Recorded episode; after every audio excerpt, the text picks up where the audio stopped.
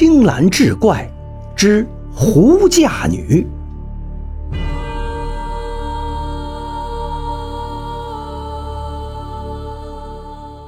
话说山东历城有个姓殷的男子，从小家境贫寒，但是为人坦率，很有才干。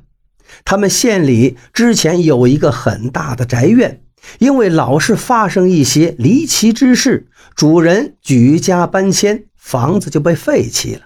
时间一久，里面长满了一人多高的蓬蒿，就算是大白天，也没人再敢进去了。这一日，殷公和几个朋友一起喝酒，酒喝到一半，大家开始互相吹牛神侃。其中有个人开玩笑道：“要是有人晚上……”赶去那个荒废的宅院住一宿，我请客，咱们再吃一顿。殷公一听，站起来道：“这有什么不敢的？”于是拿着一个凉席就去了。大家把他送到门口，说道：“我们在这儿等你。你要是看见有妖怪了，你就大声叫喊。”殷公说：“倘若真有妖怪，我一定捉来让你们瞧瞧。”殷公打开门走进院子，院子里杂草丛生。殷公趁着月色，勉强摸索着往前，来到了后院，发现后院有个阁楼，便登上阁楼，上面倒还干净整洁。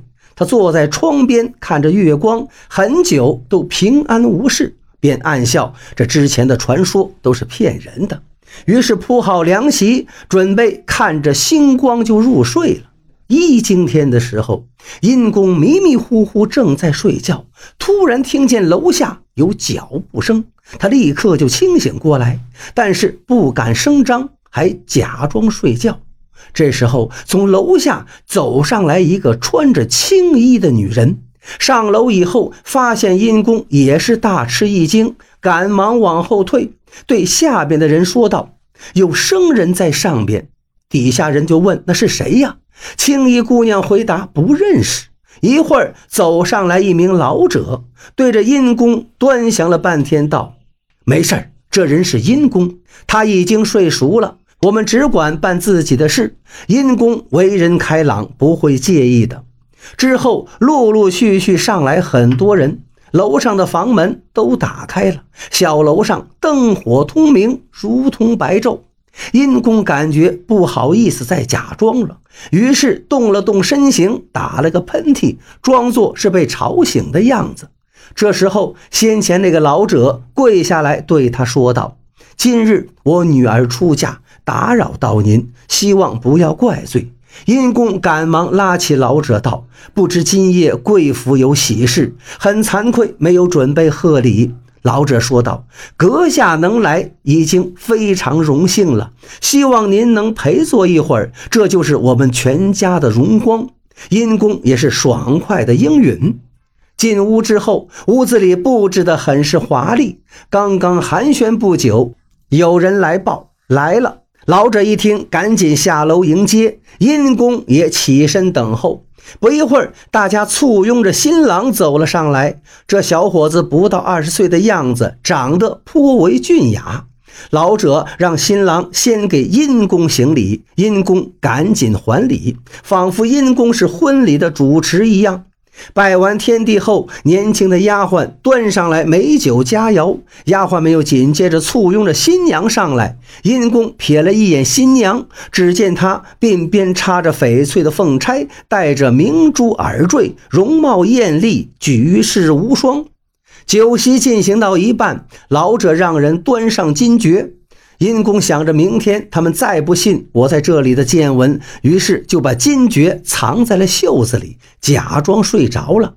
没多久，酒席散去，丫鬟们收拾桌子，发现少了一只金爵。大家都说应该是殷公藏了起来，老者却打断了他们，示意不要再说了。装睡的殷公因为又喝了点酒，此时昏昏沉沉，真就睡了过去。等到殷公醒来时，东方天色已经发白，他便起身下楼。等到了大门口，发现朋友们早早的起来等候了。原来他们怕殷公耍滑，晚上偷偷回去，早晨再跑来。殷公向朋友们讲了昨天晚上的事情，大家都不相信。于是他拿出金爵，大家一看这贵重之物非是寻常人家能有的，便相信了他说的话。后来，殷公中了进士，去河北广平府肥丘县当了县令。当地的官宦世家宴请殷公，叫人去把最好的酒杯拿来。下人去了很久都没来，一会儿下人来到，在主人耳边说了一些话，主人稍有怒色。不一会儿，捧来金爵和殷公喝酒。殷公仔细看去，发现和自己的那一只一模一样，于是便询问这金爵的来历。主人介绍道：“这金爵原是自己父亲在京城当官时找能工巧匠定制，已经珍藏很久。”没有用过，不知为什么会少了一只，只剩下七只了，而且也不像被人偷去，因为箱子上面有厚厚的尘土，根本就没有打开过。殷公一听，笑着说道：“我这儿正好有一只和你的一样，改天一定拿来归还于你。”并叙述了事情的始末，这才知道千里以外的物品，狐狸。也能摄取到手。